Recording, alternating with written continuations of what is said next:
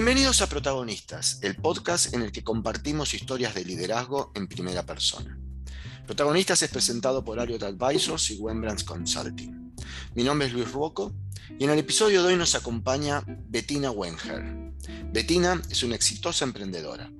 Luego de haber ocupado distintas posiciones en desarrollo de software y gestión de proyectos, hace más de 15 años fundó Visit Global, una empresa que desarrolla aplicaciones y presta servicios en varios países, como por ejemplo Argentina, Estados Unidos y España. Bettina, bienvenida y gracias por acompañarnos. Bueno, gracias a vos, Luis, por invitarnos, invitarme a este espacio. Eh, un gusto realmente. Bettina, para que la audiencia te conozca un poquito más, ¿por qué no nos contás un poco de vos? ¿Qué haces ahora? Hablarnos un poquito más de Visit y de tu historia. Visit Global es una empresa que se fundó en el año 2005. Yo fui una de las socias fundadoras. Eh, fue una experiencia y, un emprendimiento después de haber trabajado en relación de dependencia, trabajado como freelance allá por el 2005.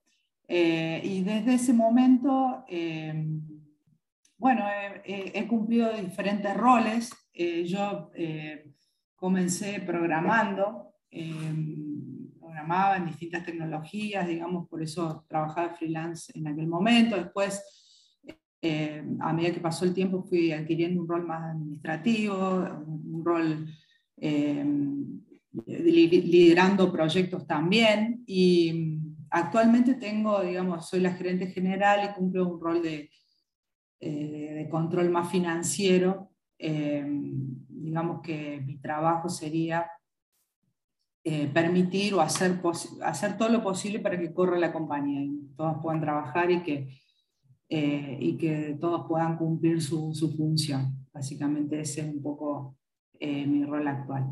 Y que en Argentina no debe ser nada fácil ese rol. No es nada fácil, no es nada fácil. Yo creo que siempre fue un desafío, siempre fue un desafío de dejar, ¿no es cierto?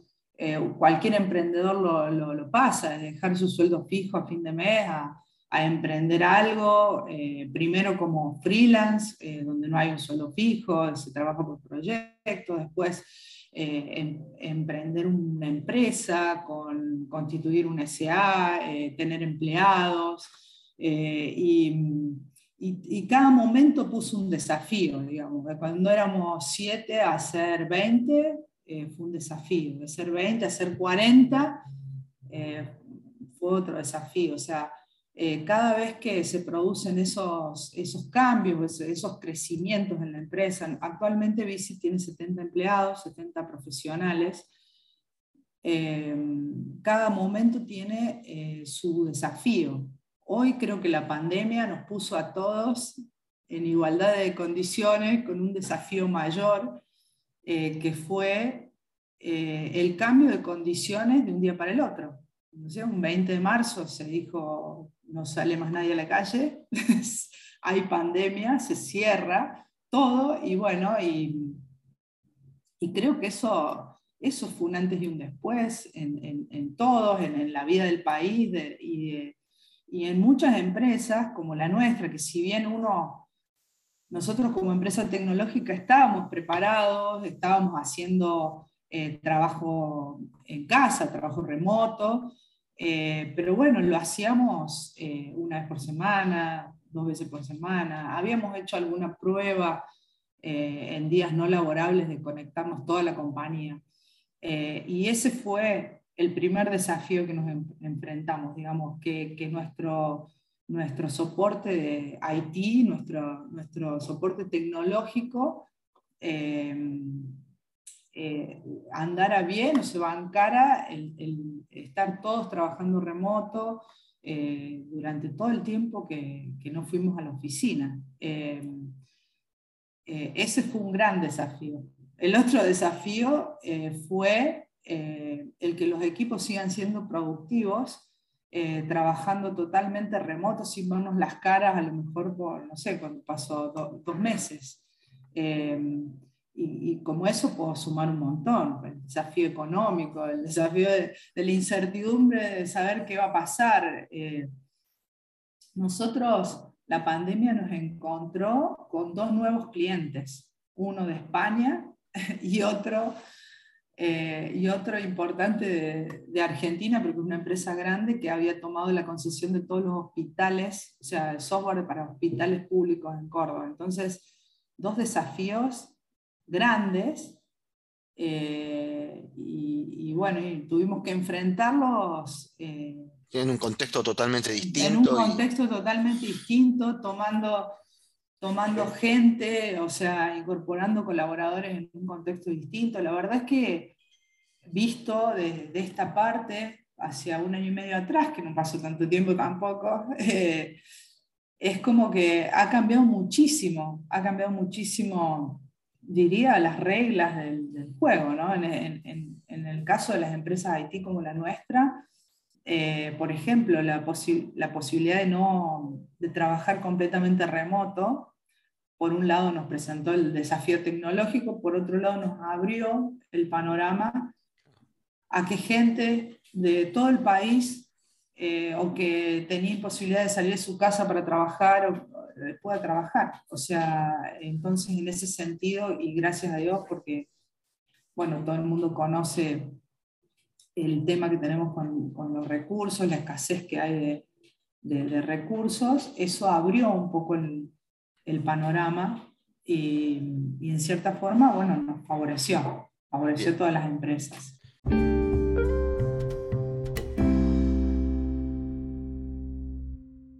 Quiero volver un poquito atrás, a lo que comentaste hace unos minutos, porque es uno de los temas que a mí más me, me gusta charlar o, o me gusta entender. Eh, en un momento tomaste la decisión sin paracaídas de lanzarte a emprender. Y, es una experiencia bien difícil y bien desafiante. Hay mucha gente que hoy está pensando en emprender. ¿Qué, ¿Qué, podés contarnos de lo que fue esa vivencia para vos y convertirte en ser una freelancer y tener una compañía de 70 personas? ¿Cuáles son los consejos ¿Qué, recomendarías hacer? Bueno, yo creo que, que, cada persona eh, conoce bien sus capacidades, el momento en el que está y demás. Me parece que hay un tema común que es la confianza, ¿cierto? Confiar en, en que uno puede.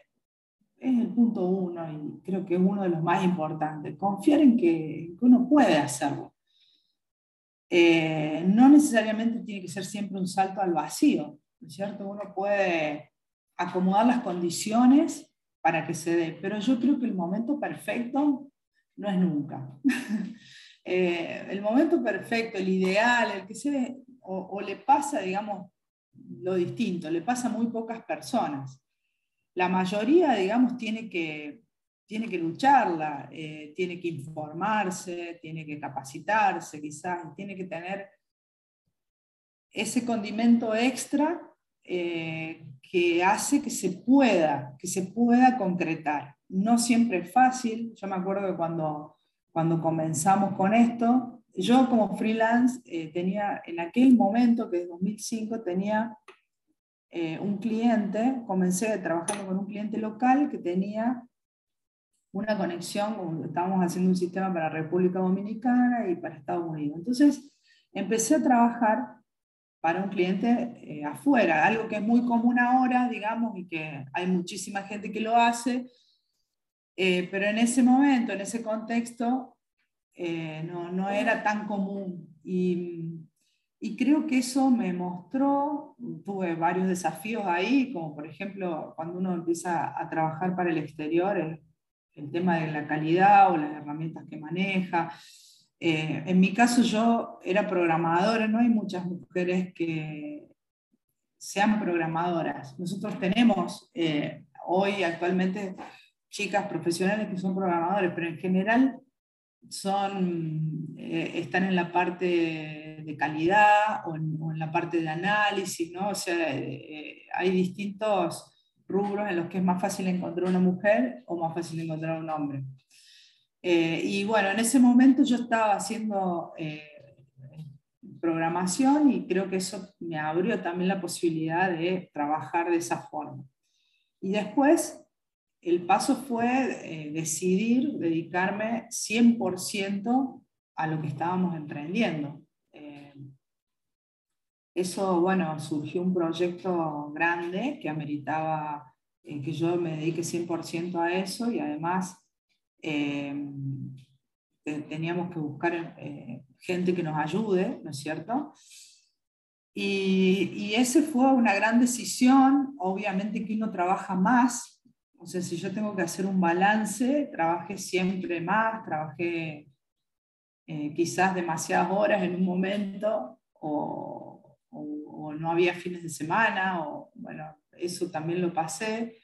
Creo que, que hoy puedo decir que tengo la, la, satisfacción de, bueno, de en esos momentos de, de, duda o de que esto puede no funcionar, eh, poner de mí lo necesario para que funcione. O sea, así todo, a veces eh, las cosas pueden fracasar, obviamente, pero yo tenía un amigo eh, que, bueno, que él era emprendedor, que vivía en Estados Unidos y que me había dicho que los cinco primeros años de la empresa eran los más complicados. En general, si la empresa sobrevive cinco años, es muy probable que que sea una empresa sana y que, y que crezca de ahí en adelante. Y en, en, principio creo que fue eso lo que ocurrió con Visit. Eh, un poco eh, fueron momentos de mucho trabajo, eh, pero, bueno, las cosas se fueron dando, el contexto nos ayudó siempre, porque todo lo que es IT, las empresas de software, hubo siempre mucho trabajo, hubo trabajo para el exterior, eh, entonces, bueno, eh, creo que, que, lo que pasó con nosotros, conmigo, con nuestra empresa, es común a, a, las empresas de Haití que han empezado como la nuestra.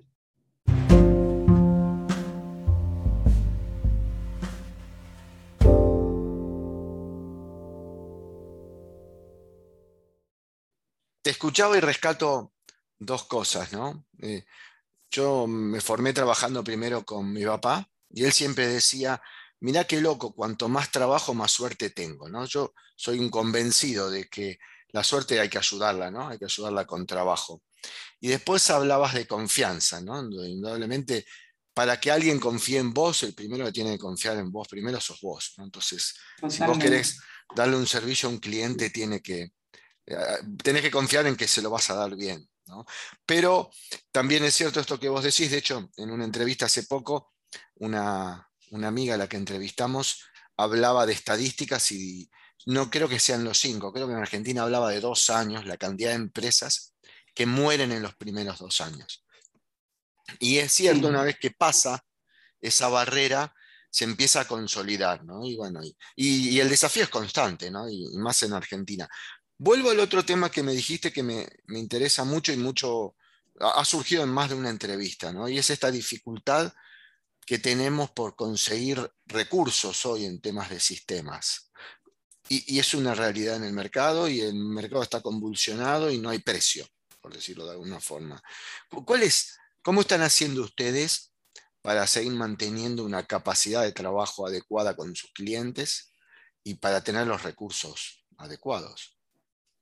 Bueno, eso sí es un desafío, ya no te diría día a día, minuto a minuto. O sea, eh, bueno, o sea, hacemos desde hace ya varios años, eh, ponemos mucho hincapié en, los recursos humanos, tenemos un gerente de recursos humanos, un área de recursos humanos eh, que se dedica al reclutamiento, digamos, al hunting, al reclutamiento, al proceso de entrevistas y todo con eh, apoyo de, una o dos empresas externas también.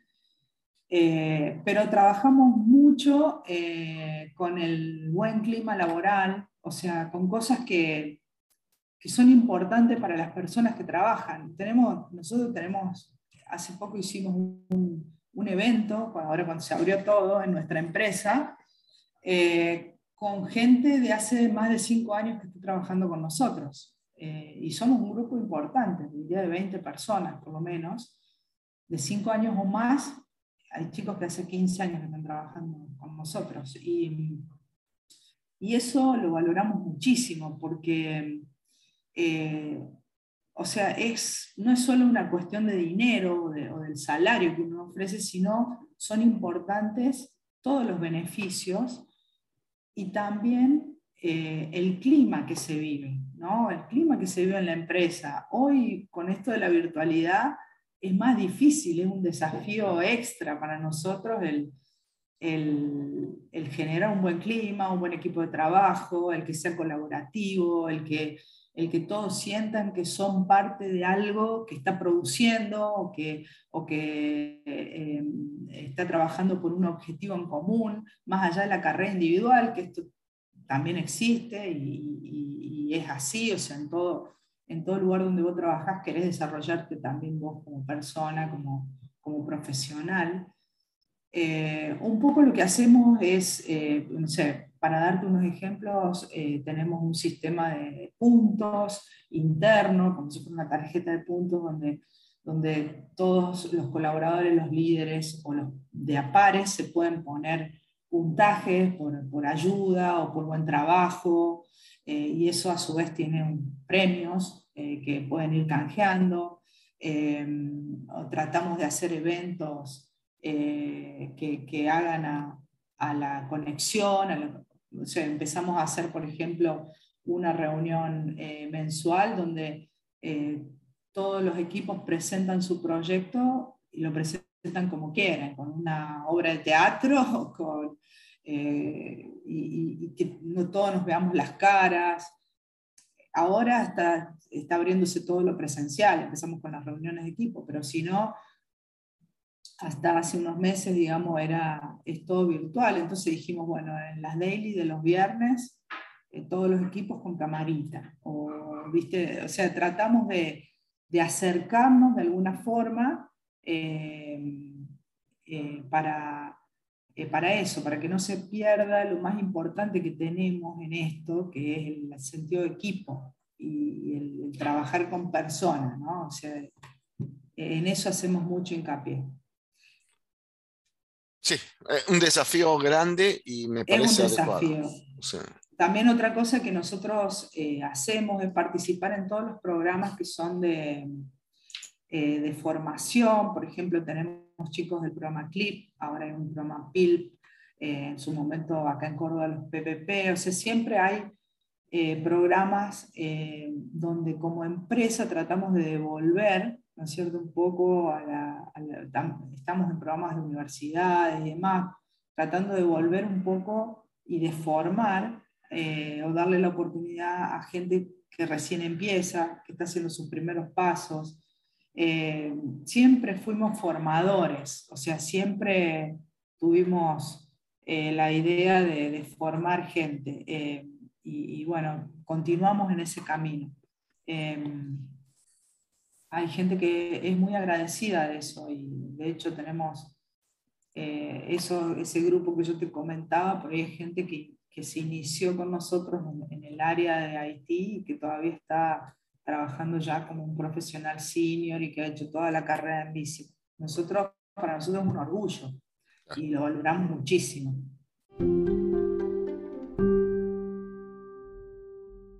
Estás en el mundo de la tecnología, de, sistemas, y nada, salen en todas las conversaciones de hoy de todas las empresas sus grandes desafíos tecnológicos. ¿no? Eh, llamémoslo transformación digital, transformación tecnológica, incorporación de tecnología, innovación. siempre por una razón o por otra es como que el desafío está en lo tecnológico. ¿Qué notas vos que desde la tecnología estás haciendo cambiar a las empresas? ¿Cómo estás percibiendo vos desde, desde ser quien aporta la tecnología a las empresas, cómo están cambiando? ¿Cuáles son los grandes desafíos que ves que hay hoy? los desafíos. Bueno, eh, particularmente nosotros como, empresa, eh, eh, nosotros tenemos un producto que ofrecemos que colabora, digamos, con ese proceso de digitalización de las empresas. Hoy, hoy por hoy, y más desde esto que estamos comentando de la pandemia y todo lo que pasó, digamos, quien no se sube al mundo digital, por decirte, tener digitalizadas las facturas, los documentos que llegan, los legajos de, de, las personas o, mandar un recibo y que vuelva con una firma digital, ese tipo de cosas, creo que hoy es fundamental. O, estoy hablando de nuestro país y de empresas a lo mejor medianas o pequeñas, eh, que tienen un empleado en Buenos Aires, otro en Córdoba y otro en Tucumán, ¿entendés? tienen que mandarle los equipos, tienen que eh, recibir eh, papelería, tienen que pagarle los sueldos, bueno. me parece que, que, en ese sentido nosotros estamos colaborando en eso, en digitalizar procesos, en hacer que sea independiente del lugar donde estás eh, tu trabajo y que puedas eh, tranquilamente trabajar eh, o enviar un documento o usar el celular. en ese sentido estamos poniendo mucho de lo nuestro en proyectos, digamos, de, de, digitalización, en workflow, de aprobación de documentos, en, en digitalización masiva de, eh, que eh, empresas o estados donde hay mucha cantidad de, papel, eh, que eso pueda ser escaneado y, rápidamente metido en una base de datos para búsqueda, big data y, todo ese tema, digamos. me parece que nuestra colaboración va en ese sentido eh, y la otra cosa es lo que te decía, de por ahí acompañar eh, la formación de recursos o eh, un poco solventar esta falta de, gente que hay en nuestro rubro, que a su vez tienen buenos sueldos, o sea, alguien inicial en calidad o en programación tiene buenos sueldos, entonces un poco el llamado a que eh, la gente se anime y, comience su carrera, digamos, que los chicos jóvenes comiencen su carrera eh, en lo que es Haití, que tiene mucho futuro. Describiste que fuiste que pasando de 5, 7, 40, 70. Este es un proceso de crecimiento y de transformación propio de la compañía. ¿Cómo es liderar un proceso como esto? ¿Cómo debe ser un líder exitoso para llevar adelante este tipo de procesos de crecimiento y de, desarrollo de negocios? Em, yo creo que el liderazgo em, es eh, algo que, es, que en mucha gente es natural, o sea, hay, hay líderes naturales eh, pero también se puede eh, formar o se puede trabajar eh, la parte del liderazgo. ¿no? En, nuestro caso yo puedo hablar de, nosotros trabajamos todo en equipos, con, bueno, ahora las metodologías ágiles, el Scrum, y todo, es, todo, todo lo nuevo que creo que tiene que tener cualidades para, eh, sobre todo, eh, mostrar con el ejemplo, ¿no? O sea, es como que eh,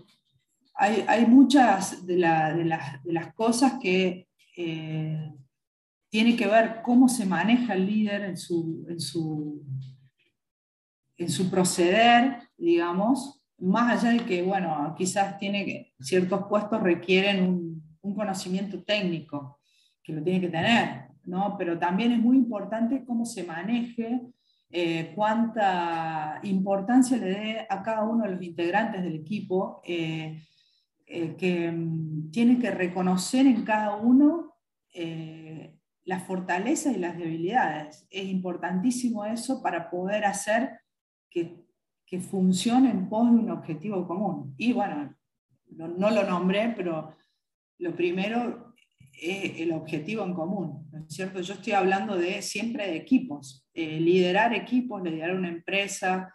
Em, se trata de, de, ir tomando distintas decisiones en pos de eso o de resolver un problema o de cumplir con una meta y, me parece que son las pequeñas decisiones las que van yendo a lo que queremos lograr.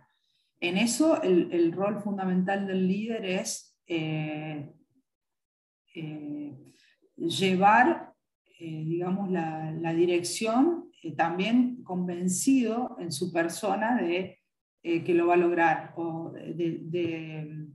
de, que la directiva sea clara, de que la meta sea clara, de que todos puedan ver en esa persona eh, que van hacia un lugar y puedan confiar, otra vez el tema de la confianza, ¿no es cierto? Eh, eh, si no, no se puede liderar nada, digamos, no, no. Liderar quiere decir que hay equipo y hay personas, si no un líder solo no existe, no es un líder, entonces tiene que ver mucho con el trabajo en equipo y con, con inspirar a las otras personas, con dar, poner reglas claras, con con tener una sola cara, digamos, en, cuanto a las decisiones que se toman, que, todos estén de acuerdo, a veces no tanto de acuerdo, pero hay, hay reglas claras que todos tienen que aplicar, ¿no es cierto? Eso, eso para mí es fundamental. Sí, me rescato esto que decís del objetivo, ¿no? Hoy, se habla mucho de fijar el propósito claro, ¿no? y, y que la gente sigue a un líder cuando comparte ese propósito. Y bueno, el gran desafío de hoy es eso, ¿no? Es que el propósito esté claro y que los valores de la compañía después se respeten.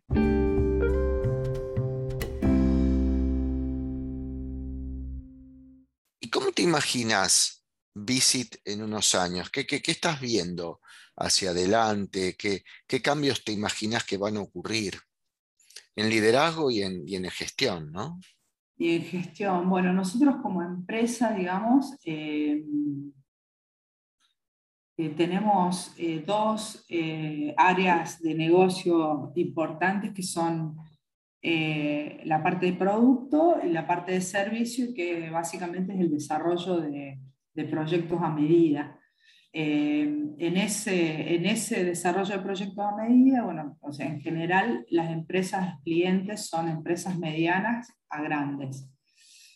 Eh, volviendo a tu pregunta, yo creo que eh, en, esto va a tender, o por lo menos nuestro objetivo es ir cada vez más al producto, ¿no es cierto? Buscar eh, el desarrollo de productos y también el tema de asociaciones con el exterior. Hoy, hoy nos estamos eh, preparando, digamos, porque estamos en, en tratativas eh, con una empresa al exterior que posiblemente eh, tengamos algún tipo de, asociación o de relación. Entonces,